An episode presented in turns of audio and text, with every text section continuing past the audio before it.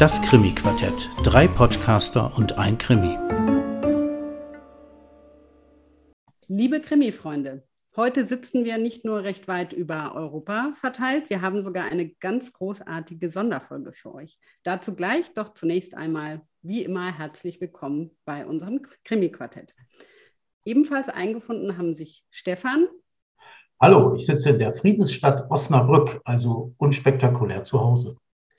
Ja, ich bin Susanne, ich sitze gerade im norwegischen Nirgendwo und wir haben die große Freude, heute den Bestseller-Autor David Safir als Gast begrüßen zu dürfen. Ja, willkommen in die Runde. Von wo hast du dich zugeschaltet? Ja, äh, ähnlich wenig spektakulär wie Osnabrück. Ich bin aus meiner Heimatstadt Bremen zugeschaltet. Ja, prima. Ähm, ja, sollte uns unverständlicherweise jemand hören, dem unser heutiger Gast kein Begriff ist, zunächst mal noch der Tipp, hört euch doch noch mal unsere erste Folge an.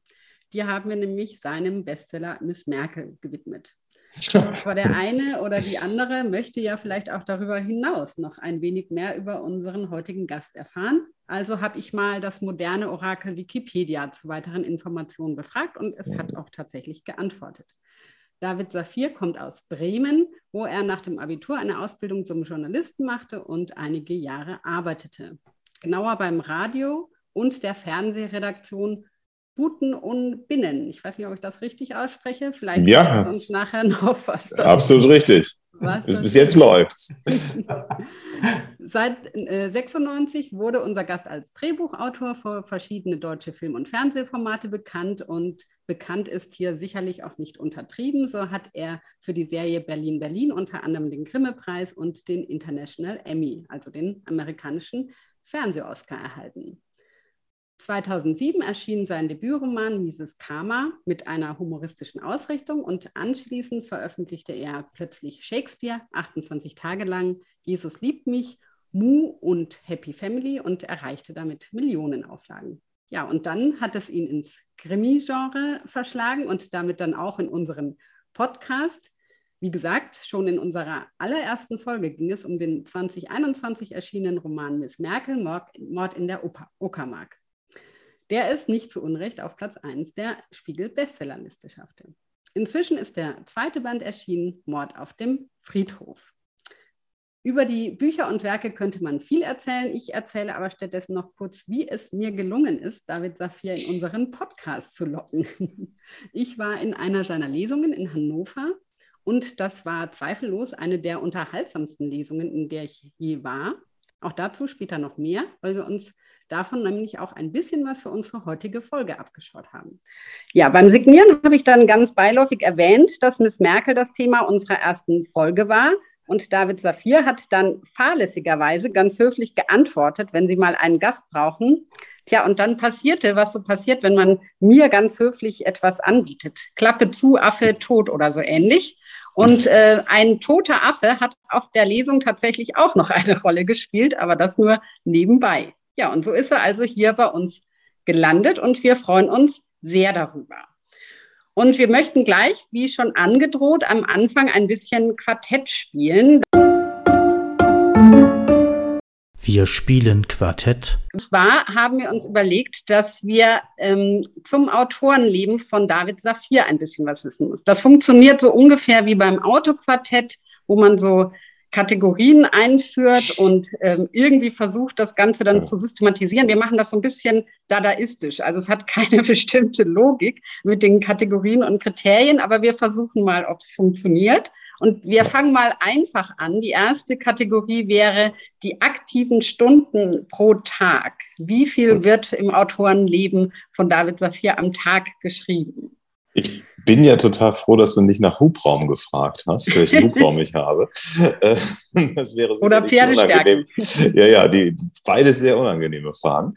ähm, also ich äh, äh, habe jetzt das erste Mal in meinem Leben eine sehr, sehr gelassene Zeit, äh, dass ich nur noch vier bis fünf Stunden am Tag tatsächlich schreibe. Also mhm. äh, noch bis zum letzten Jahr waren es acht, ganz früher waren es zehn, zwölf und auch die Wochenenden durch am Anfang der mhm. Karriere, als ich noch jeden Auftrag als Drehbuchautor angenommen hatte, weil es hätte ja der letzte sein können.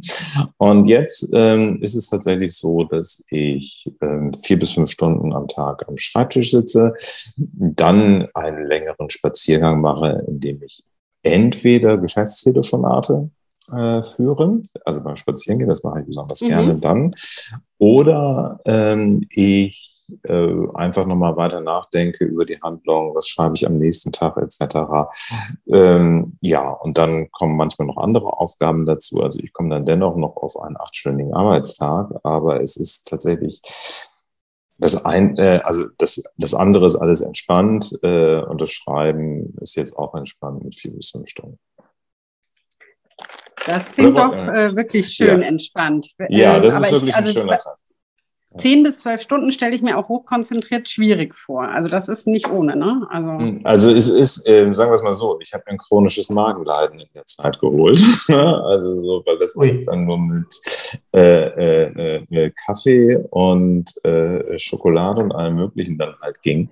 Also ich habe da wirklich äh, viel zu viel gearbeitet und habe auch in der Zeit dann, also das hört man ja an der Ernährungsweise schon, irgendwie dann auch 20 Kilo zugenommen und sowas. Also das war alles nicht mm. so gut. Und irgendwann äh, vor ein paar Jahren, also ich mache ja auch noch Kinofilme oder habe Kinofilme gemacht, ähm, habe ich dann irgendwann da auch gesessen und gedacht, ey, also jedes einzelne Projekt ist toll, aber warum macht es in der Summe so vergleichsweise wenig Freude? Weil ich zu viel mache und mich nicht dann irgendwann ähm, mehr wohlgefühlt habe. Und dann habe ich den mhm. Tanker irgendwann mal umgesteuert und gesagt, so, eigentlich ist es ja auch egal. Dann kommt ein Buch eben nur alle 15 Monate raus anstatt alle 12 und ich habe mehr Lebensqualität. Ja, das ist auf jeden Fall ähm, sehr sinnvoll. Ne? Und ich meine, solange die Bücher trotzdem noch anscheinend sehr, sehr gut funktionieren, hat man damit ja alles offensichtlich richtig gemacht. Ne? Die werden ja nicht schlecht, also sozusagen die Qualität wird ja nicht zwingend schlechter, nur wenn man länger dran sitzt. Ja, das stimmt. ja, nächste Kategorie ist die Realitätsnähe der Figuren. Ähm, und zwar vor allem natürlich aktuell Miss Merkel, ne? aber auch sonst ist es eher ja, äh, ein bisschen Theodor Fontane, sehr realistisch oder so ein bisschen Kafka, ne, ist ja, glaube ich, auch so ein bisschen Surrealismus, findet sich ja in deinen Romanen durchaus auch. Aber ist schon wichtig, dass die Figuren auch realistisch sind oder sollen sie bewusst ein bisschen überspitzt sein? Also ähm, wichtig ist, ähm, dass die Geschichten emotional wahr sind. Also, ne, mhm. also eine Geschichte kann auch, äh, das können auch zwei Wale sein, die äh, äh, in den Gasnebeln des Jupiter leben. Wenn die emotional wahr ist, die Geschichte, dann wird sie Leute dann eben auch als wahr empfinden. Und äh, wenn du irgendwie was ganz Realistisches beschreibst, was hier gerade zum Beispiel auf der Straße passiert, aber das emotional wahr nicht richtig machst, dann ist es auch nicht realistisch. Also für mich ist immer wichtig, emotional wahr und dass die Gefühle echt sind. Äh, mhm. Also im Sinne von, äh, dass man sie nachvollziehen kann, dass man sie mitempfinden mhm. kann und so. Ja. Ja. Okay, nächstes Kriterium. Ich habe so das Gefühl, dass ich weiß nicht, ob es ähm, sozusagen schon einen leitet oder nicht Verfilmbarkeit, weil ja ganz viele Bücher von dir auch tatsächlich verfilmen. Ähm, ist das sozusagen von Anfang an mitgedacht? Also, dass vielleicht als Hintergrund Stefan denkt äh, gerne schon seine Bücher, die er sich so ausdenkt, schon in Filmen. als, ähm, als Franchise. aber ja. Nee, ich komme ja aus der, ich komme ja aus der Filmbranche und ich kenne die Filmbranche und ich arbeite ja auch oder habe bis zum letzten Jahr auch in der Filmbranche gearbeitet. Äh, über ja im Prinzip seit 1995, also äh, über 25 Jahre. Und als ich die Romane angefangen habe, dieses Karma, habe ich gedacht, ey, das, wenn ich Romane schreibe, dann sind das Dinger, die man nicht verfilmen kann. Also so, warum soll ich denn, da kann ich auch ein Drehbuch mhm. schreiben und das anbieten, wenn man es verfilmen ja. kann. Ähm, dass sie dann doch verfilmt werden, äh, zum Teil, das liegt dann natürlich an dem Erfolg der Romane, aber den habe ich nicht mitgedacht und ich denke das eigentlich nie mit und ähm, möchte das auch nicht, ähm, weil ich möchte einfach den schönsten und also jetzt schreibe ich gerade zum Beispiel einen Roman, der ist komplett unverfilmbar. Also so, äh, das gibt's eben. Äh, und viel, äh, dann, äh, also das denke ich in der Tat mhm. nicht mit. Mhm. So, das nächste ist die Alkoholkonzentration des Kreativitätsgetränks. Ähm, also was äh, 0,0. Ich mag 0,0. Ich mag tatsächlich okay. keinen Alkohol. Also es ist, okay. was ich vorhin gesagt habe, es ist Schokolade und Kaffee. Schokolade habe ich mir beim Schreiben abgewöhnt. Ähm, Kaffee immer noch nicht so richtig, aber ähm, ich nehme tatsächlich, äh, äh ich mag weder Bier noch Wein. Wenn mm. wir mhm. bei, bei Freunden sind, äh, eingeladen zum Essen, dann trinke ich den Aperitif aus Höflichkeit dann halt mit und auch damit die Leute nicht denken, ich bin trockener Alkoholiker. Ähm, und äh, aber ich habe das noch nie gemocht und deswegen und ich glaube auch, dass es keine gute Idee ist, beim mm. Schreiben zu also trinken. Das, das typische Künstlerklischee, ne? Das äh, also für mich eher, nicht. Wäre dann eher die Koffeinhaltigkeit sozusagen bei dir, ja. ja ich saß mal in der österreichischen Talkshow da ging es ähm, um die Frage, ob Kokain oder Mescalin die bessere Droge war. Also die anderen beiden haben darüber geredet, die anderen beiden Autoren. Und äh, irgendwann, das waren so die zehn Minuten, wo ich nicht mitgemacht habe. Mhm. Der Moderator drehte sich zu mir und sagte, ja, wir haben ja alle schon mal Drogen genommen. Äh, nicht wahr, Herr Safir? Und ich da, ja, da kann ich jetzt gerade nicht mit dienen. Also über dieses Thema, also wir können gleich wieder miteinander reden. Und ich mache auch gleich wieder mit. Aber wenn ich nichts zu sagen mhm. habe, habe ich nichts zu sagen. Also Drogen ist tatsächlich. Ähm, ähm, aber Unmengen an Schokolade und mein Koffeinkonsum ist ähm, ähnlich, also schlimm wie der von Lee Child. Also das ist äh, durchgehend. Okay. Ähm, Überarbeitungsrunden. Also wie viele Überarbeitungsrunden äh, sind bei den Romanen so dabei? Ist es ähm, also du kannst, ähm, also erstmal wird alles immer wieder überarbeitet, also jede Seite mhm. sowieso im ersten Schwung 10, 12, 13 Mal. Also sozusagen immer so nach vier, fünf Seiten. Dann rollierendes System, dass ich, was weiß ich, dann auf die letzten zehn Seiten nochmal rübergehe, die ich geschrieben habe. Dann, was weiß ich, wenn das Gefühl habe, jetzt ist so ein Abschnitt fertig, also so mal, also ich sag mal, ein Viertel des Buches, dann wird drüber gegangen, dann wird über die Hälfte rübergegangen und, dann, ne, und das mehrfach und dann wird am Ende nochmal über den ganzen Roman ein paar Mal gegangen. Also so, ähm, also das ist ein rollierendes und ständiges System und Writing ist Rewriting. Also mm. ne, das ist, ist einfach so. Also die, die, ich würde mal sagen, die, die, das erste ist total schnell hingeschrieben und dann ist, und das habe ich auch beim Drehbuchschreiben halt gelernt, dann ist es halt wirklich das Rewriting und immer wieder und immer wieder und gucken, ist das präzise genug und, und ändere ich dann noch und bin ich da zu lang und, und so weiter und so fort. Also das wird dann ständig neu gemacht. Und das Rewriting, das, das, machst, das machst du ganz alleine oder läuft ja. das über einen Verlag? Nein. Nein, ich mache das alles ganz, ganz, ganz alleine und am Ende gibt es dann noch natürlich ein Lektorat, ganz zum Schluss.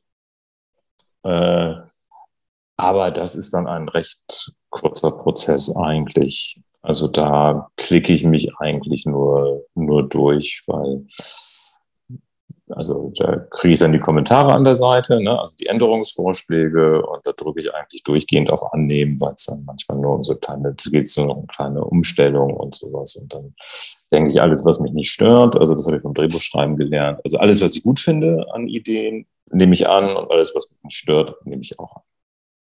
Also das, das ist ein, ein Prozess, Kategorie. der ja, drei, vier Tage, also ist, sitze ich dann noch an dem, was vom Verlag kommt, also im Schnitt. Also ich klopfe auf Holz, dass es sich nicht ändert und nicht mehr wird, mhm. aber so ist es in der Regel.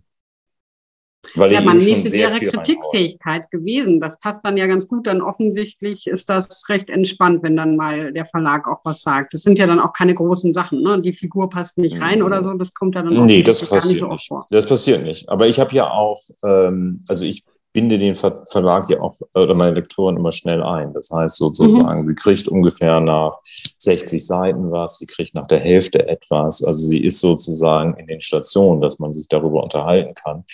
Da, damit nicht sowas passiert, also binde mhm. ich früh ein. Dann ist es auch so als Autor, also und das ist der Unterschied zum Drehbuchschreiben, also beim Drehbuchschreiben, äh, wenn ich einen Vertrag mache, dann gehört es im Prinzip nicht mehr mir, und dann kann man mir das Drehbuch ständig wegnehmen, wenn man nicht zufrieden ist. Also mhm. so. Beim Roman ist das Urheberrecht bei mir. Die kaufen ja im Prinzip nur die Lizenz zum Drucken. Die können nicht sagen, Mensch, David, das gefällt uns nicht, das schreibt jetzt mal der Martin Walser zu Ende, ähm, sondern ähm, äh, äh, die können höchstens sagen, das drucken wir nicht. So. Mhm. Und deswegen ist dieses ähm, Also auch andere Leute haben ja gute Ideen und Anregungen. Also das muss man ja auch sagen. Es ist, man ist ja nicht das Genie und man ist, hat ja auch toten Winkel manchmal und so weiter. Das heißt, alles, was hilft, da wäre man ja dumm, wenn man es nicht annimmt. Alles, was nicht stört und nicht riesiger Aufwand ist, das ist dann einfach sozusagen partnerschaftliches Arbeiten.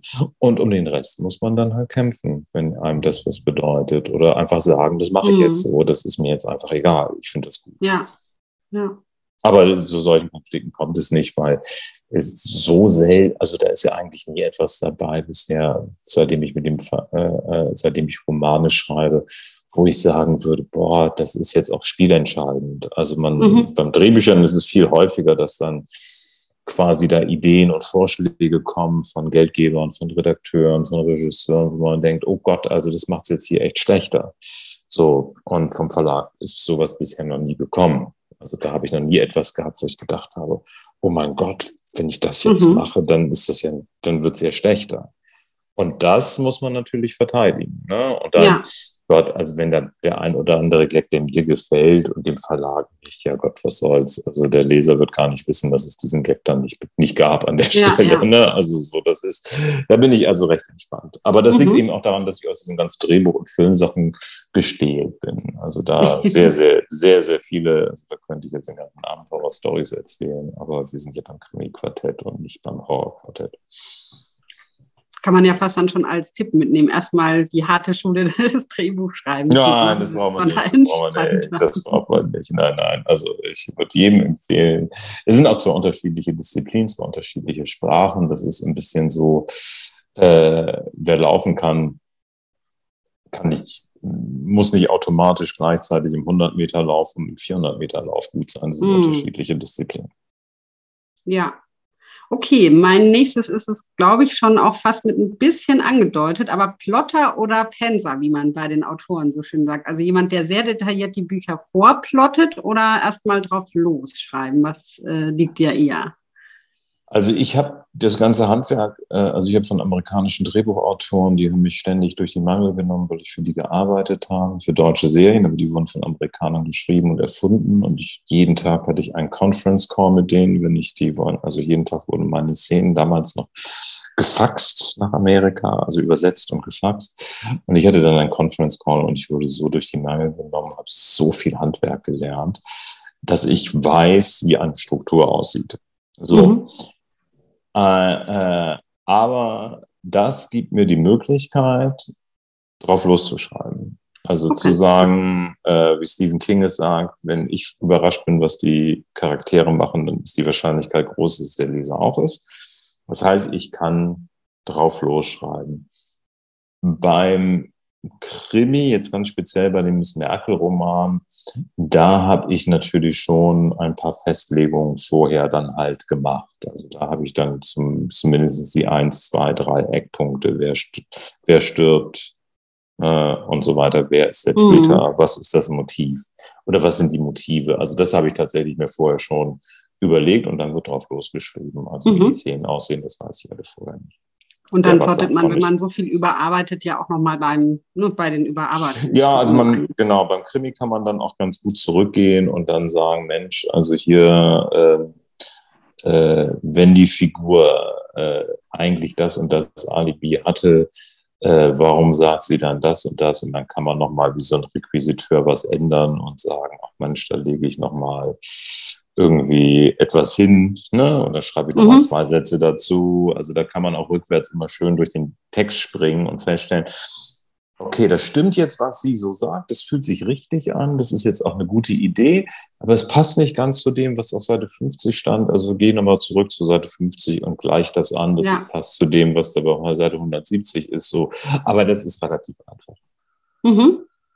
Okay, meine ähm, erstmal letzte äh, Kategorie für unsere Quartettrunde wäre, ähm, wie viele Worte pro Stunde? Wir haben uns alle äh, unserem Krimi-Quartett im NaNoWriMo äh, kennengelernt, wo es ja irgendwie drauf äh, ankommt, in einem Monat unglaublich viele Worte zu schreiben. Da ist das ja immer ganz wichtig. Wie viel hat man heute geschrieben? Weißt du das, wie viel du so schaffst in einer Stunde? Naja, da ich ja auch viel überarbeite und ich habe keine Ahnung, was ich, äh, was ich schaffe. Also ich kann dir ungefähr sagen, was ich im Schnitt in so einer ähm, Woche schaffe. Also in mhm. so einer normalen Arbeitswoche, wo ich jetzt irgendwie mal vier, fünf Stunden sitze, da würde ich mal sagen, dass ich äh, ungefähr, wenn es ein nicht lustiges Buch ist, 15 Seiten schaffe und wenn es ein lustiges Buch ist, 12 im Schnitt. Mhm. Also okay. normalen Montag bis Freitags äh, vier, fünf Stunden Arbeitswoche. Aber wie viel das okay. dann in Worten ist, das kann ich dir wirklich nicht sagen. Das gucke ich mir nicht an. Okay, also Humor macht es auch nochmal schwerer, ne? Viel schwerer. Mhm. Viel schwerer. Also das ist, äh, ähm, weil bei Emotionen und Drama hast du immer ganz viele verschiedene Möglichkeiten, aber damit ein Gag funktioniert, äh, gibt es oft nur die eine. Und wenn mhm. da mal Wort oder zwei zu viel sind es, äh, oder es nicht stimmt oder so weiter oder das Setup nicht stimmt für den Gag etc. Daran arbeitest du wirklich viel mehr, weil du brauchst alles andere ja auch. Du brauchst Charaktere, du brauchst ja. Handlung, du brauchst Emotionen und dann muss es noch lustig sein. Und das ja. ist eben tatsächlich, äh, es ist wirklich schwieriger. Also wenn ich Roman über das Warschauer Ghetto schreibe, bin ich schneller, als wenn ich Miss Merkel schreibe. Hm. Liest du dir die laut vor? Weil bei Humor könnte ich mir gerade vorstellen, dass das eigentlich vielleicht funktioniert, oder? Hm? Nee, ich, also ich, ich lese mir nichts laut vor. Mhm. Also ich habe äh, da ein Ohr und, und ein Gefühl und ich mache das ja auch schon seit Jahrzehnten. Also mhm. wirklich seit Jahrzehnten. Ähm, äh, also dass ich, ich habe das ja auch schon im Radio gemacht. Gott, äh, ich mache das seit 19, 1990. Schreibe ich Humor und ähm, also professionell und davor habe ich auch ja, schon ja. geschrieben. Also so, da ist schon ja, habe ich eigentlich ja, nie gemacht und sehr viel Erfahrung und, und man kriegt es ja auch mit, dann, dann, also wenn man das bei den Drehbüchern, also mhm. ist, ich habe 120 oder sowas verfolgt, äh, äh, äh, gedrehte äh, oder noch mehr äh, Drehbücher. Ne? Also dann mhm. sehe ich ja auch sozusagen, was die sprechen können und wo die mal sich was mundgerechter gemacht haben. Das war schon sehr selten, nie. Ja. ja. Okay, super. Das war es erstmal mit unserem kleinen Quartettspiel. So, wir kommen zum Mitmachkrimi. Und wieso eigentlich Mitmachkrimi? Und da ähm, klärt uns Susanne zunächst mal auf. Ja, ich hatte bei der Lesung das Vergnügen, an einem Mini-Mitmachkrimi mitzuwirken, eben der Lesung zu Miss Merkel. Und äh, wir hatten ein Erdmännchen ähm, als Ermittler, einen toten Affen, ne? Ähm, hatten wir oben schon angesprochen, als äh, Wikingeraffen. Mhm. Genau, ein äh, Wikingeraffen. Passt auch zu Norwegen, da bin ich ja gerade, also passt gut. Ähm, also lauter äh. Äh, und deswegen haben wir uns überlegt, dass wir heute auch einen kleinen Mitmachkrimi. Ich habe in einem Interview äh, gelesen, dass du eigentlich lieber Sidekick wärst, aber wir überlegen uns jetzt, dass du doch vielleicht Ermittler wärst. Aber jetzt übernimmt Stefan. Ja. Genau. Also, wir haben die Grundannahme, dass wir einen fiktiven Krimi jetzt machen. Ähm, und zwar mit David Safir als Ermittler. Heide so. nein. Okay. Und wir fangen an mit, mit dem, wo man heutzutage vielleicht immer anfängt. Wir fragen nach dem Genre. Also wird es eher so ein Cozy Crime wie Miss Merkel? Ist es Hardboiled oder Noir? Oder ist es vielleicht gar kein Krimi? Das wäre jetzt nicht so gut, aber. Wir sind beim Krimi-Quartett. Äh, nein, nein, also, äh, ich, also ich mag es ja gemütlich. Also ähm, wir müssen irgendeinen Krimi haben, wo ich die Möglichkeit habe, ähm, äh, in rhythmischen Abständen in Ruhe einen Kaffee trinken zu können. Sehr schön. Also, das muss cozy äh, sein. Das ist mhm, genau, es muss, muss gemütlich sein. Genau. Cozy also, Kaffeekrimi, genau. genau. Bist du ein spezieller Kaffeefreund, dass du uns eine Bohne empfehlen kannst oder eine Nö, Zubereitungsart? Nein, Hauptsache Kaffee. Hab, äh, nee, nicht, nicht Hauptsache äh, äh, Kaffee, also sozusagen, also Filterkaffee ist irgendwie, da habe ich zu viel in meinem Leben von Filterkaffee getrunken, der äh, zu lange auf Heißplatten stand, über Stunden. Ähm, nee, nee, also es so, sollte dann schon irgendwie äh, ähm, dann äh, frisch gemahlene Bohne dann halt sein. Äh, und gerne auch mit Milch. Gerne mit Milch. Okay. Äh, normale Milch oder Hafermilch oder? Nee, ga, ganz, ganz normal. Also normale, keine psychopathische Milch, normal. Sehr gut. Wir kommen zum Ort, dem Schauplatz. Wo wird ermittelt? Gibt es Lieblingsorte oder ist auch egal? Nö, da ich mich nicht weit von, da ich mich nicht weit von meinem Zuhause jeweils entferne, würde ich sagen, ähm, obwohl, das wäre doch interessant. Ich könnte ja mal, äh, wo ist es cozy und wo war ich noch nicht? Ähm, dann machen wir irgendwie so mal einen kleinen englischen Ort. Da war ich äh, äh, so, so, so wie bei Agathe Christie oder Agatha Raisin oder sowas. Also so, wo man dann halt tatsächlich irgendwie mit Pub, mit Kaffee, mit Schloss, mit Gärten, sowas. Hm. Und überall ist es grün. Cornwall oder so vielleicht. Ja, Cornwall, genau. Nur nicht so hügelig, damit ich nicht so, mhm. nicht so anstrengend ist. genau. Sehr schön. Also wir sind jetzt irgendwo in der Nähe von Cornwall, nicht ganz so hügelig. Und es ist ein Cozy Crime. Und jetzt brauchen wir Figuren beziehungsweise ein Team. Ähm, wird es neben dem Ermittler auch sowas wie ein Dr. Watson geben? Ähm, ich würde sagen, ich brauche ich, ich, ich, ich brauch, ähm, einen, einen sehr, sehr guten Hund. Der, Ein sehr, sehr guten? Äh, Spur, der Hund, der Hund, Spuren findet. Ja. Ja. ja. Heißt der auch Pupsi? Der heißt ja nicht Pupsi, nein, nein, nein, nein. Der muss schon deutlich kompetenter sein. Äh, obwohl Pupsi ja auch äh, äh, äh, richtig rettet in, äh, in meinen Roman. Nee, ähm, wie könnte er heißen? Ähm, äh, so, tja. Äh, Stefan. Okay. Äh, Stefan. Ja. Geht immer. ja, kommt dir der Name bekannt vor? Ja. Stefan. Ja, also ich finde, also Stefan ist dann der, äh, ist, ist, äh, ist, äh, ist der, ähm, ja, also da wir in England sind, müsste das dann ja auch irgendwie so ein, wie heißen diese langgezogenen, das sind nicht, sind das nicht Beagles, sondern die, immer so, die traurig gucken, nicht, dass du traurig guckst, Corgi? aber die so, mit, äh, die so diese hängenden Augen haben. Diese Haschpappis. Nee, ähm, egal. Also, nee, dann machen wir was Einfaches. Dann nehmen wir einfach jetzt immer mal so einen Irish Terrier, der eigentlich lieber in Irland wäre, aber äh, jetzt mit mir in England. In Cornwall. Genau, okay. also in Cor Cornwall ja. ohne Hügel. Genau, also ohne sozusagen nennen wir es, also, wir nennen es Ornwell. Das klingt so Orwell-mäßig. Wir nehmen das äh, äh, Cornflat, genau. Weil flach. Cornflat. Mhm. Sehr gut. Cornflat ist sehr schön. Ja. Brauchen wir auch einen Bodyguard? Wird es eventuell kriminell oder, oder macht das? Ah, das macht, schon, das macht schon Stefan, der, der Irish ja. Terrier. Sehr gut. Oder vielleicht ist der Zeichner, der Coverzeichner dabei wieder. Olf, ja, ja. Also Olfmann, äh, äh, der ist ja groß, also der ist dann nicht so wahnsinnig schnell, aber Olf ist sehr groß und hat einen tricken Zopf und äh, äh, der kann mir natürlich im, im, richtigen Augenblick dann auch helfen, wenn er möchte. Also den kann ich, den, mhm. den habe ich auf, äh, auf Rufbereitschaft. Super. Sehr schön. Wir suchen ein Mordmotiv. Und zwar eins, das sich vielleicht als Ermittler reizen würde. Ein Mordmotiv, das mich an äh, Weltherrschaft. Weltherrschaft, sehr schön. Im Cozy Crime ja nicht so häufig vertreten. ja, nee, Weltherrschaft finde ich erstmal so. Ja. Äh, aber die, erst, genau, erstmal als, als, als Möglichkeit und als ja. Motiv, sagen wir es mal so, äh, wird nicht, nicht so klein gedacht. Hm. Genau. Ja. Aber äh, die Welt ist genug. Oder nicht? Äh, ja, das also ist ja immer alles ausbaufähig. Also Universum ja. ist, also wir sind ja nicht bei James Bond, die Welt ist nicht genug. Ähm, aber äh, nee, nee, das ist dann schon, schon, schon so Weltherrschaft. Ne? Also Weltherrschaft. und beim Cozy Grime ist es ja auch immer wichtig, ja. dass die Leiche äh, äh, auch unsympathisch ist, also kein netter, Men äh, kein netter Mensch mhm. war.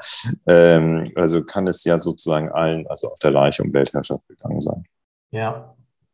Okay, äh, Susanne, kurz äh, ja. mal, äh, äh, wenn die Leiche, wenn der Mensch tot ist, ist ja Totschlag und Mord brauchen wir ja ein Mordmotiv. Ist Weltherrschaft ein Mordmotiv? Ja, wenn, also die. Uh, Habgier vielleicht. Äh, niedriger niedrig, Beweggrund. Niedriger Beweggrund. Ach so, so als. Äh, ja, ja. gut, niedriger Wir wollen das gerade mal eben juristisch einsortieren. Ja, ja, genau. ich merke das schon. Ich merke das schon. Das ist hier, äh, äh, es ist nicht Konflikttötung im sozialen Nahbereich. Also es kommt, oh nein. Ist, ne, Welt, also Weltherrschaft. Ja, ja, ja könnte, ja, genau. könnte niedriger Beweggrund sein, würde ich sagen. Ja, ja. Naja, aber irgendwas, also ich sage jetzt mal, Mordfall wird es ja geben und selbst die Juristin, die dann nicht das Motiv genau definieren kann, wird dann dennoch sagen, ja, war aber nicht in Ordnung, oder? Also, genau, würde ich auch sagen.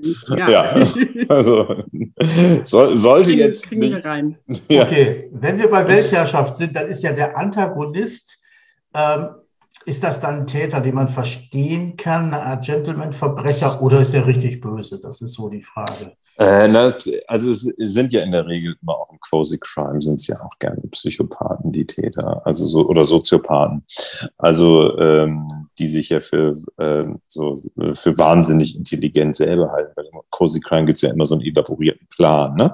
Also Mhm. so da, da wird ja jemand nicht einfach im Affekt getötet, sondern sozusagen so, dass man drei selbst 23 Alibis hat und der andere irgendwie so. Ne? Also von daher ähm, ist, ist es dann schon auch äh, äh, denn also kein netter Mensch, der den ich äh, äh, dann halt kille. Äh, Nicht, nicht kille, sondern äh, überführe. Killen tue ich selber nicht. Ja, das ist ja auch, kann man ja gucken, ne? in Notwehr oder so. Ja, am Ende des. Tages. Man- Das macht mein, das das macht Stefan, mein, mein, mein, äh, Okay. mein Hund. Ja, er könnte über eine Klippe fallen. Vielleicht haben wir Klippen. Genau. Wir haben das einzige Flachland mit Klippen. Genau. Ganz wichtig im Cozy Crime, aber auch in jedem Krimi ist manchmal übertrieben, aber warum nicht? Äh, der Ermittler, also du, hast du Marotten oder besondere Fähigkeiten? Also, nicht, also ich, äh, also besondere Fähigkeiten ist natürlich, ich sehe unfassbar gut aus. Ja, Das ist ja ganz klar. Also ihr Das seht stimmt. mich ja gerade. ja. Also es ist Mhm. sozusagen, da, also da, da, da schmelzen alle nur dahin. Nein, Mhm. was habe ich für besondere Fähigkeiten? Puh, ähm, ähm, äh, also ich jetzt, äh, also mein, meine Krimi-Figur, äh, besondere Fähigkeiten, also Marotten, ähm, Marotten ist,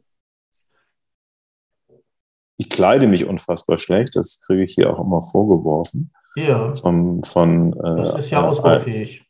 An allen meinen, meinen Dings, also sozusagen, äh, da, das, könnte eine, äh, das könnte eine Marotte sein. Ich bin ständig in meinen Gedanken, das ist definitiv, also das ist jetzt deckungsgleich eine Marotte. Mhm. Also so, ähm, ich dürfte nicht irgendwo äh, Auto und noch nicht mal Fahrrad fahren, dann würde ich ständig Leute überfahren, weil ich in Gedanken bin. Also ich wäre dann ein cozy Krimi-Detektiv, der ständig, wenn er überlegt, was das Motiv ist, immer gegen Leute rennt, Abfalltonnen umwirft, äh, stolpert, so etwas, vom Bus rennt, so einer ich. Genau, Ja. das Und wäre meine Stefan muss dann immer retten, ne? Und Stefan, der, der, äh, ähm, äh, mein, mein, mein, mein Hund, der äh, würde dann immer bellen und rechtzeitig mich davor warnen, dass ich wieder von Auto gerannt bin oder was auch immer. Genau. Und besondere Fähigkeiten. Hm, also was könnte eine besondere Fähigkeit von mir sein ähm, als Detektiv? Ähm, hm, hm, hm, hm. Mhm. Vielleicht machen wir das dann tatsächlich so, dass ich einer bin, der unheimlich gut nerven kann. So lange nervt, Ja, einfach, einfach nervt. Einfach, ja. einfach nervt, bis jemand äh, gesteht. einfach Okay. sagen, so, jetzt hauen Sie einfach ab, ich gestehe jeden Mord. Sehr schön, ja.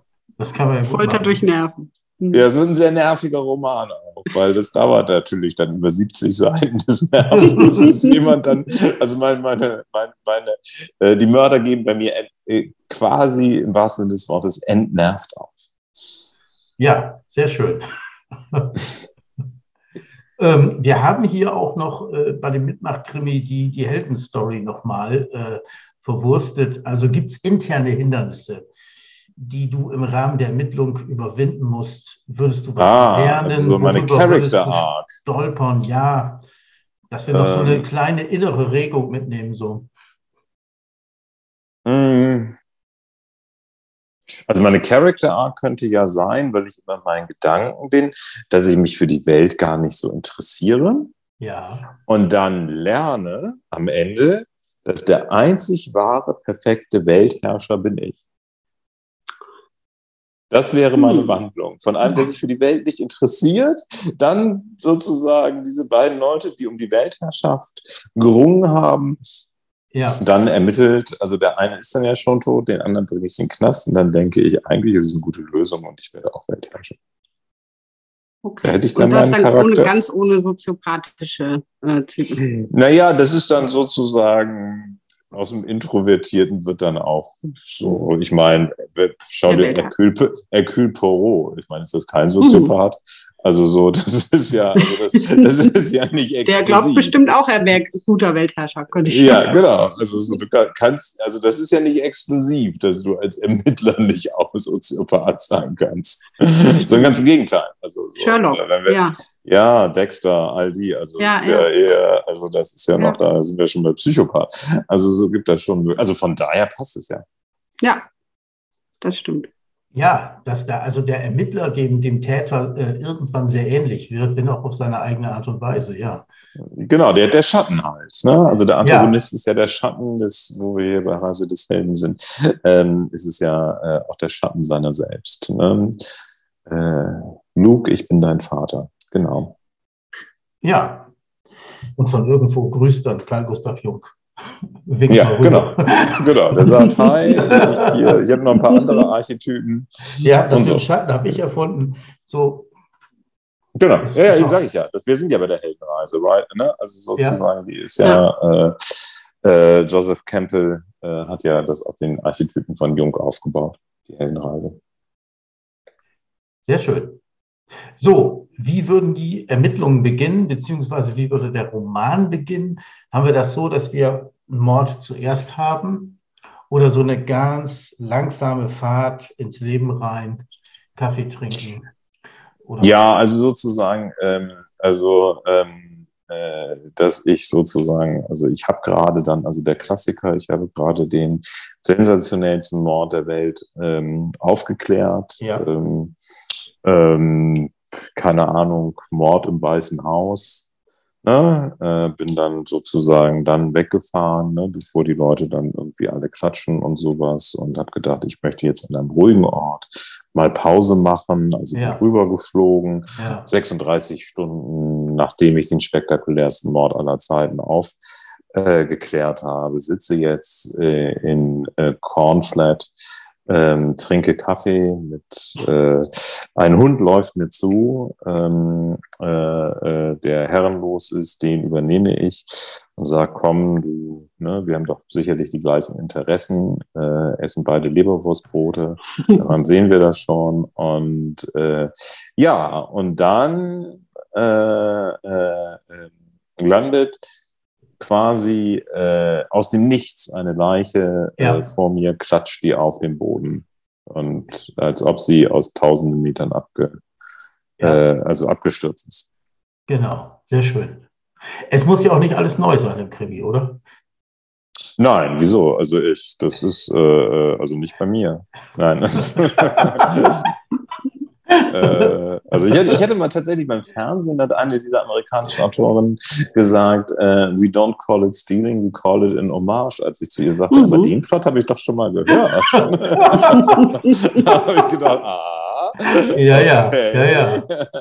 Steal like an artist, gibt es ein Buch zu. Ja. Hast ja auch zu den Aber wir müssen jetzt glaub, tatsächlich ein bisschen ne? knapper machen, weil ich gar nicht mehr so viel Zeit ja. habe. Also wir müssen den Mord jetzt schnell aufklären. Okay, Sorry. wir kommen nämlich auch an, an, äh, ans Ende. Und äh, uns ist ja aufgefallen, dass es bei Miss Merkel äh, am Anfang in der Uckermark, da gibt es so eine Kaminszene oder so eine Kaminrunde, nur die findet nicht am Kamin statt. Also da, wo der Detektiv nochmal alle Verdächtigen genau, alle zusammentut. Genau. alle mhm. abfrühstückt und zum Schluss sagst, äh, Gudrun, du warst oder so. Ja, genau, das ist für mich wichtig. Genau, also das gab es auch das muss kommen, ne? Westwerke Roman. Ja. Ich finde, also, also sonst macht es ja keinen Spaß, wenn wir nicht die, die große Runde haben, alle Verdächtigen werden zusammengetan. Also das macht ja Höllenspaß. Und dann wirklich nochmal jedes Motiv und dies und das und dass ich als Leser immer noch nicht weiß, ja, guck, das klingt plausibel und am Ende dann, hui, die Über Überraschung und die Überraschung ist aber fair, weil da hätte man auch von selbst drauf kommen können, weil alle Hinweise waren da. Das ist wichtig beim Cozy Crime. Mhm. Ja. Also diese, diese Regeln vom Detection Club, ne, habe ich auch Absolut. Die sind schon Absolut. wichtig. Ne? Ja. Das ist mhm. wichtig. Ja. An, den ich, an die halte ich mich. Das ist, äh, äh, das ist äh, der, der Kern. Also wenn man halt mhm. quasi ist, sonst macht es ja keinen Spaß. Der Krimi muss funktionieren. Und nach mhm. diesen Regeln funktionieren die Agatha Christie, Dorothy Ed und andere Detection Club mal aufgenommen, äh, ja. aufgeschrieben haben. Super. Ja, ja vielen Dank schön. für den schönen Mitmachen. Wir gucken mal, was wir draus machen. Was ja, ja, genau, genau, genau, genau. Das ist jetzt gerne hier. Äh, ich bin gespannt. Ja. okay, dann ähm, wir, wir haben zur gar nicht mehr viel Zeit, ne? Ja, tut mir leid. Ähm, äh, nee, alles gut. Ja. Haben wir noch eine Minute vielleicht für ja, wir haben, ja, wir haben, wir haben aktuelle auch, wir Leseempfehlung? Haben wir haben noch, wir haben ja noch sechs, sieben Minuten sogar. Eine aktuelle Leseempfehlung, Heidenei. Also äh, ich äh, lese, aber das hat ja mit, mit, mit Crime zu tun. Also ich lese gerade äh, äh, Der Pate von Mario Puzo. Ähm, mhm. Also das ist, da bin ich überrascht, ah, wie gut, aber auch also so auch, auch wie, also gut und voll auf die Zwölf geschrieben das halt ist. Also da hat der Junge sich auch ein paar Gedanken gemacht, also sehr viele. Ähm, und auch überrascht, was es im Prinzip alles sozusagen dann quasi äh, der ganze Film, äh, also da haben die echt fast 0,0 verändert, sondern einfach ein bisschen hier, hier und da mal eine Szene umarrangiert, indem sie, was weiß ich, den Film etwa anders begonnen haben. Mhm. Aber im Prinzip ist das schon, ähm, also liest sich überraschend gut, macht echt Spaß zu lesen. Ähm, dann lese ich zu, äh, äh eine sehr verge äh, zum x Mal eine sehr vergessene ähm, Science-Fiction-Serie, das ist konzeptlich, aber so wahnsinnig clever, also clever ist das falsche Wort, aber so mutig und so groß gedacht finde, nämlich die Flussfeldsager von Philipp Josef Farmer, äh, wo alle Menschen, die jemals gelebt äh, sind, sich nach ihrem Tod gleichzeitig ähm, in der Flusswelt wieder befinden mhm. und sozusagen und alle möglichen äh, Protagonisten halt hat von Cyrano, also historische ähm, äh, Figuren äh, von äh, und das ist wirklich, also wirklich groß gedacht, weil es dann wirklich um Leben, Geschichte, Religion, alles Mögliche da halt geht und eben einfach wahnsinnig unterhaltsam ist. In einigen Sachen halt schon, es in den 70er Jahren geschrieben wurde. Sprich, eigentlich hat er die ersten Fassungen schon in den 50er Jahren geschrieben. Schon in einigen Dingen ein bisschen veraltet und sexistisch, aber an sich als, als Konzept wirklich klasse ähm, wo wir bei Film Sachen sind, die schwer zu verfilmen sind oder quasi unverfilmbar oder mhm. so wie man es mal versucht hat, eigentlich ziemlich mistig äh, waren. Was äh, hätte ich noch an, an Leseempfehlungen? Äh, das sind die Sachen, die ich gerade aktuell äh, lese. Was habe ich hinter mir? Ach, das war aber nicht so toll. Äh, ja, lassen wir es damals, damals ja. Äh, bei, bei mal bewenden. Vielleicht auch noch zwei äh, Fragen sozusagen aus Autorinnenperspektive. Einmal würde, würden uns interessieren, so wie stark soll man an Marktorientierung denken oder wie sehr doch an die eigene Geschichte? Ich habe schon ein bisschen rausgehört, du hast schon gesagt, eigentlich nicht unbedingt so sehr, wie es ankommt, sondern ne, schon, was man. Naja, es, sind, also es, es kommen sozusagen, also ähm, also nicht an den Markt denken im Sinne von, ähm, da sind, äh, das ist gerade in oder sowas oder könnte oder das gab schon mal und so. Das ist alles Kokolores. Also daran glaube ich wirklich gar nicht. Ähm, worüber man schon nachdenken sollte, ist zweierlei. Das eine ist, ähm, ist das, was mich interessiert, als Thema so universell, dass es auch andere interessiert oder mhm. interessiert mhm. das nur mich? Also mit universell meine ich, ähm, äh, klingt jetzt ein bisschen blöd, Liebe, Tod, Verzweiflung etc., ne? aber eben auch tatsächlich sind da Themen drin. Also ich nehme jetzt zum Beispiel Mises Karma. Was passiert nach dem Tod? Das ist etwas, das beschäftigt sich original jeder Mensch mit. Also das ist ein universelles Thema. Dann das ja, drei Sachen. Und das zweite, also wo man auch vorher denken kann, ist ähm, ähm, sozusagen, das geht jetzt so ineinander über ein bisschen, aber äh, was bringe ich eigentlich mit an den Tisch? Also was ist meine Sicht auf die Welt? Was ist besonders? Also ich habe jetzt, also ich kann das jetzt nur ein bisschen anonymisieren. Also ich ähm, habe einen Krimi-Autor kennengelernt und habe gesehen, was er so für Krimi schreibt. Und dann waren wir abends in der Kneipe, es war so ein Festival, und da hat er erzählt, was er eigentlich von, äh, vom Berufs und was er alles so erlebt hat. Und da habe ich gedacht, warum machst du denn nicht so ein Ermittlerpaar? Das, mhm. ist da, das, das, das gibt es in Deutschland noch nicht so. Das gibt es woanders, aber das gibt es in Deutschland noch nicht. Und oder warum machst du nicht so einen Ermittler? Ermittlerpaar habe ich nicht gesagt. Ähm, nicht so einen Ermittler. Und da kannst du doch, das kannst du doch ganz authentisch, weil du hast das doch alles erlebt in deinem, mhm. also sowas erlebt in deinem Beruf, minus Mord. Ne? Äh, so, du bringst ja was an den Tisch an Erfahrung, was andere nicht haben.